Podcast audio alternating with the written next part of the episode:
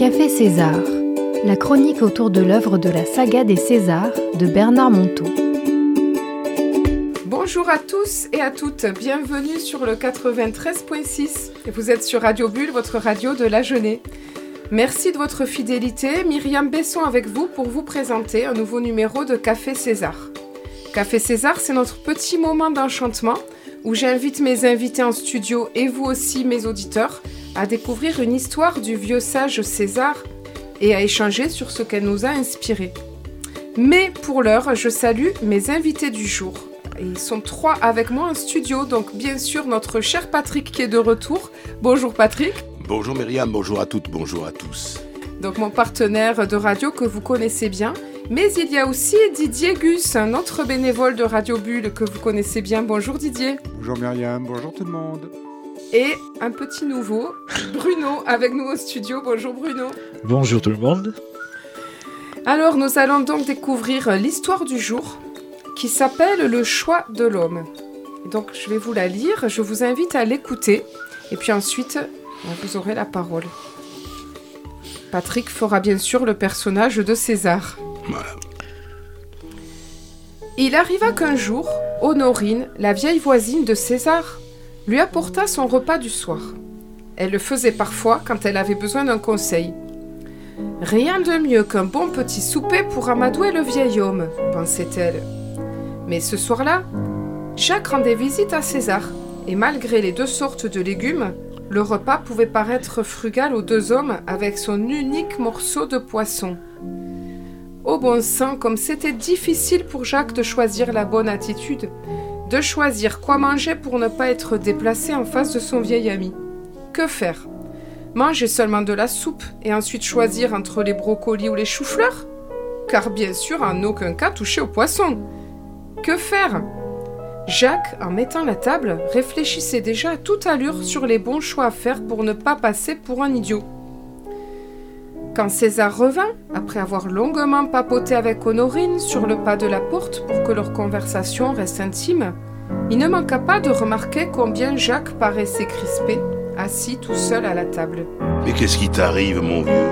Tu me parais bien raide devant ton assiette. Oh, tu vas rire sans doute, mais je suis tout embarrassée pour choisir ce que je vais manger sans trop te gêner. Honorine ne savait pas que nous étions deux ce soir, et je ne voudrais pas, euh, enfin, te priver de... C'est pas facile de choisir entre les brocolis et les choux-fleurs. Qu'est-ce que tu racontes? Honorine a fait à manger pour quatre, ne sois pas bête. Et puis, ce n'est pas cela choisir, tu te trompes de choix. Jacques était encore sous le choc des dernières phrases, quand le vieil homme se leva. Mais qu'est-ce qu'il voulait dire avec son c'est pas cela choisir. Fallait bien choisir entre manger ou non du poisson, manger des brocolis ou bien du chou-fleur, prendre ou non un peu de soupe pour en laisser à César. C'était quand même bien des choix, des vrais choix entre A et B. Mais quand même César fit le tour de la table avec cette grâce que seuls les grands hommes savent mettre dans leur corps en mouvement. C'était incroyable comme ce vieil être était capable de bouger sans quitter une certaine immobilité intérieure.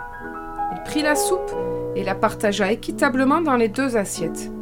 Puis il enleva les choux-fleurs et les mit dans le frigo. Et enfin, il mit le poisson au beau milieu des brocolis. Mais qu'est-ce que tu fais, César? demanda Jacques, quand même un peu intrigué par tout ce manège. Je t'enlève tous les faux choix pour qu'il ne te reste que le vrai. Comment ça, je ne comprends pas Quel faux choix C'était un faux choix de vouloir manger les choux-fleurs et je vais m'arrêter sur cette question de Jacques. Je vous propose de faire une pause ici, parce qu'il y a vraiment de quoi dire. Alors mes invités du jour et vous aussi mes auditeurs qui avez écouté cette histoire, vous avez peut-être été intrigués, touchés par quelques mots et par un passage. Je vous invite à nous dire ce, qui, ce que vous avez envie. Bah, en dehors du fait que c'est presque l'heure de manger, donc ça donne faim, quoi, déjà. Mais sinon, euh, le choix. Voilà. C'est peut-être ça, cette notion, cette notion de choix. De, à un moment donné, de dire ah, il y a toujours un choix, il y a toujours euh, quelque chose à, faire, et, euh, et le choix bah, a une répercussion finalement. Donc quel choix on fait? Et choisir, j'ai envie de dire, vivre c'est choisir, parce qu'on se trouve toujours à faire des choix. Si vous réfléchissez bien, pratiquement, toute notre vie est conditionnée par des choix. Donc, euh, lesquels faire? Comme disait Didier, comment être bien, comment savoir s'orienter dans ces choix? Bruno, peut-être? Oui, en ce qui me concerne, entre les brocolis et le chou-fleur, moi, je choisis aucun des deux. Sinon, après, le sujet, plus sérieusement, je pense qu'il s'agit du, du choix de la raison et du choix du cœur. Donc, selon l'environnement et puis selon peut-être le sujet, euh, c'est soit la raison qui l'emporte, soit le cœur. Ah, c'est très bien dit. Alors, moi, j'ai une petite anecdote. C'est que, en fait, je suis une infirme du choix. J'ai toujours euh, du mal à, choisir quelque chose. Et ma sœur euh, Karine, que je salue au passage, me le fait gentiment remarquer. Ça l'amuse beaucoup. Et donc, choisir le jour de l'enregistrement, quelle histoire, comment, la, comment construire cette émission, rien que ça, c'était euh, c'est tout un j'allais dire c'est tout un art pour moi, c'est toute ma difficulté et cette histoire finalement, elle fait du pour l'instant, elle me met devant ça parce que je connais la fin, il faut pas trop que je dévoile. elle me met devant ça. Et puis ça m'a ça m'évoque autre chose. Il y a quelques années euh, de ça, euh, dans mes tout débuts, j'étais jeune enseignante n'est-ce pas, Patrick? Et je me trouvais, en, je vivais en Guadeloupe. Il y avait euh, une réunion de professeurs. Et il y avait un, qui était indépendantiste et qui se plaignait, qui se plaignait de dire, bah nous, nos jeunes, c'est pas juste. ils n'ont pas le choix. Il faut qu'ils aillent faire leurs études et travailler en France. Il était assez revendicatif. Et il y avait là un conseiller pédagogique qui avait une certaine sagesse, Monsieur Gustave, si je me souviens bien qui lui a répondu euh, Mais enfin, quand on n'a pas ce qu'on aime, on aime ce qu'on a. Et j'avais trouvé ça vraiment euh, très pertinent. Je m'en suis souvenu très longtemps. Il est, sage, ce conseiller pédagogique. Comme quoi, il y en a. il y en a. Tout le monde, tout le monde n'est pas mauvais. Mais vous voyez, là aussi, faire des choix. Et comment on fait des choix? Est-ce qu'on les fait, comme dit Bruno, avec sa tête ou avec son cœur? Rappelez-vous la phrase de cet exupéry. L'essentiel est invisible pour les yeux, on ne voit bien qu'avec le cœur. Eh oui, voilà, c'est ça. Ça, c'est sûr. Mais en même temps, pour reprendre ce que Bruno dit, euh, le cœur ou la raison, et pourquoi on ne pourrait pas relier les deux? C'est vrai. C'est vrai. Pourquoi on ne pourrait pas relier les deux après tout? Est-ce que le cœur et la raison euh, devraient être toujours indépendantes et faire en sorte qu'on ne puisse pas les relier? Et euh, j'y autre, euh, un autre point de, l'être humain, finalement, qui compose l'être humain, c'est aussi l'agir, et non l'acte. Et le choix est un acte. Et ne rien faire, c'est faire quelque chose, c'est-à-dire rien. Donc à partir de là, on fait, comme tu disais tout à l'heure, on fait toujours, toujours un choix quel qu'il soit, et même si on ne fait rien, ça reste un choix, celui de ne rien faire. Mhm. C'est vrai. Tout à fait. Comme si nos choix, finalement, enfin les actions, comme tu dis, c'était. Est-ce que c'était toujours conscient? Est-ce que ça, c'est pas la plupart du temps des réactions? Toujours. On choisit librement? Ah, ça, c'est tout le problème, Myriam. Et ton, où est le libre arbitre? Toute la question est là. J'aurais envie quand même euh, de vous faire découvrir la suite de l'histoire. Vous avez envie de savoir? Oui, oui, oui, oui, oui, oui, oh, oui, oh, oui, oh, oui. Enthousiasme collectif. Alors, ben, on va lire la suite de l'histoire. On choisit oui. César mangeait déjà sa soupe avec délectation. C'en était presque obscène de voir le vieil homme se régaler à ce point, pendant que lui, Jacques, se torturait la tête avec des choux-fleurs dans le frigo qui l'empêchaient de vraiment goûter sa soupe. Tous les hommes croient que la vraie liberté, c'est de pouvoir choisir entre A et B, entre les brocolis et les choux-fleurs, entre rester ou partir, entre marcher sur le trottoir de droite ou celui de gauche. Tous les humains croient que c'est une liberté que de choisir entre A et B. Eh bien, ce n'est pas vrai, mon ami. Le vieil homme en profita comme souvent pour laisser revenir le silence. Juste le temps de quelques cuillerées savoureuses, dégustées avec un peu de provocation amusée. Évidemment, Jacques, la cuillère en suspens, ne tenait pas en place. La soupe était le dernier de ses soucis. Alors, César allait-il s'expliquer? Oui ou non? Mais c'est quoi tes faux choix et tes vrais choix? insista le jeune homme un peu agacé. Écoute, mon vieux, écoute attentivement. Choisir entre manger des brocolis ou bien manger des choux-fleurs, c'est seulement le choix du dehors. C'est seulement un tout petit choix qui ne donne aucune liberté. Alors que choisir qui va manger les brocolis ou les choux-fleurs, choisir de les savourer avec le meilleur de toi-même, ou te résoudre à seulement les manger pour te nourrir, c'est le vrai choix. C'est le seul choix qui rend libre. Ensuite, César retourna à sa soupe pour laisser son jeune ami digérer ses paroles. Et il fallut un certain temps pour que Jacques aperçoive cette différence essentielle entre les deux choix tous ces faux choix extérieurs qui nous détournent si souvent du seul choix à faire, choisir le meilleur de soi-même pour traverser l'instant à venir. Oh bon sang, comme César avait raison finalement, ce n'est pas le choix entre les brocolis et les choux-fleurs qui importait, mais bien de savoir qui allait manger les brocolis ou les choux-fleurs. Déguster l'un ou l'autre n'avait aucune importance. Déguster ni l'un ni l'autre, cela n'avait aucune importance non plus. Il s'agissait bien de faux choix et d'un vrai choix. En fait, plus les hommes ont des choix au dehors, et plus ils se croient libres. Mais il n'en est rien. L'homme le plus libre du monde, c'est celui qui n'a aucun choix au dehors.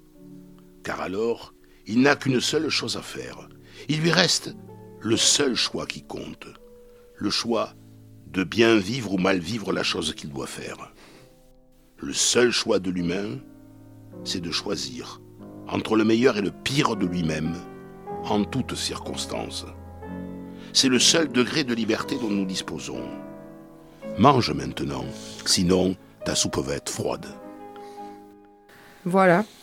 Eh bien, on vient d'écouter l'histoire de César du jour en deux parties. C'était le choix de l'homme. Et peut-être que mes invités auront un petit mot à rajouter. Un petit mot. non, mais vaste débat, vaste débat sur. Euh, moi, tout ça, ça me fait penser à, une autre histoire vécue aussi, Nelson Mandela, qui disait qu'il n'avait jamais été aussi mmh. libre mmh. quand il était en prison. Mmh. Parce que quoi qu'on a pu lui faire extérieurement, intérieurement, il avait toujours, toujours gardé sa liberté, c'est-à-dire aucune compromission avec lui-même. Parce que la compromission, on se trompe souvent entre concession et compromission, parce que la compromission, ça veut dire se compromettre avec soi-même. C'est ça. Alors que faire une concession, c'est sur les rideaux roses ou bleus, on s'en fout. Mais par contre, dire à un moment donné, euh, non, là, c'est quoi mon choix? Pour reprendre cette histoire, est-ce que c'est euh, ces histoires de brocoli ou pas Mais c'est quoi véritablement Quel acte je vais poser à ce moment-là précis qui va être en accord avec moi-même, où j'aime bien me sentir, mhm. sans compromission Voilà. C'est ce qui est important et on retrouve véritablement l'idée de, Bernard Monteau dans le dehors et le dedans, l'homme du dehors et ce qui est de. C'est pas ce qui est dehors qui est important, c'est ce qui se passe à l'intérieur de soi. Et c'est là véritablement comme vient de le dire Didier, qui est un accord entre finalement les actes que je pose et ce que je suis réellement à l'intérieur. C'est ça le, le bon choix.